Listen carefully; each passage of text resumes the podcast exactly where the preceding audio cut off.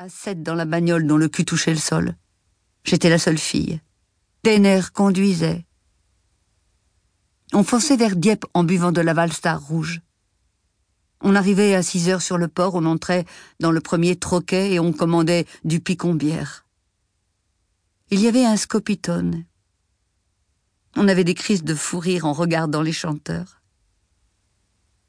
Une fois, Denner avait mis Le Boucher de Fernand Reynaud et on pleurait de rire à cause du sketch et du picon. Puis on rentrait. On était jeunes. On ne savait pas que c'était irréversible. Aujourd'hui, j'ai 62 ans. Je ne pourrais pas dire que j'ai su être heureuse dans la vie. Je ne pourrais pas me donner 14 sur 20 à l'heure de ma mort, comme ce collègue de Pierre qui avait dit, allez, disons 14 sur 20 moi, je dirais plutôt douze. Parce que moi, j'aurais l'impression d'être ingrate ou de blessée. Je dirais douze sur vingt, en trichant. Quand je serai sous terre, qu'est-ce que ça changera? Tout le monde se foutra que j'ai su ou non être heureuse dans la vie, et moi je m'en foutrais pas mal. Le jour de mes soixante ans, Jean Lino Manoscrivi m'a invité aux courses à Hauteuil. On se rencontrait dans les escaliers, lui et moi montions à pied, moi pour conserver une silhouette potable, lui par phobie des lieux clos.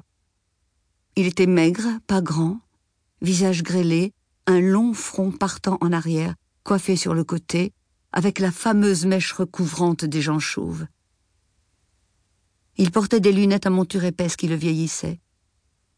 Il habitait au cinquième, moi au quatrième. Ça nous faisait une petite complicité, ces croisements dans la cage que personne n'empruntait. Dans certains immeubles modernes, la cage d'escalier est indépendante et moche, et ne sert qu'aux déménageurs. D'ailleurs, les locataires disent l'escalier de service. Pendant un temps, on ne s'est pas connu vraiment. Je savais qu'il travaillait dans l'électroménager. Il savait que je travaillais à Pasteur. Le nom de mon métier, ingénieur brevet, ne dit rien à personne, et je ne cherche plus à l'expliquer de façon attrayante. Une fois, avec Pierre, on avait pris un verre chez eux, entre couples. Sa femme était un genre de thérapeute, New Age, après avoir géré un magasin de chaussures. Le couple était récent, je veux dire par rapport à nous. En croisant Jean Lino dans notre escalier la veille de mon anniversaire, je lui avais dit Demain j'ai 60 ans. Je traînais des pieds, et ça m'était venu comme ça. Vous n'avez pas encore 60 ans, vous, Jean Lino Il avait répondu Bientôt. Je voyais qu'il cherchait à dire un truc gentil, mais il n'osait pas.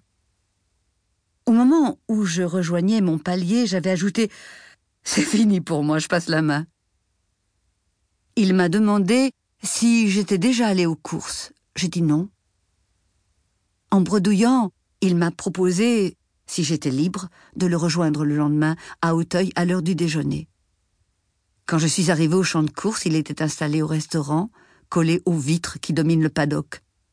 Sur la table, une bouteille de champagne dans un seau les journaux du turf étalés, couverts d'annotations, des cacahuètes éparpillées, mêlées à de vieux tickets.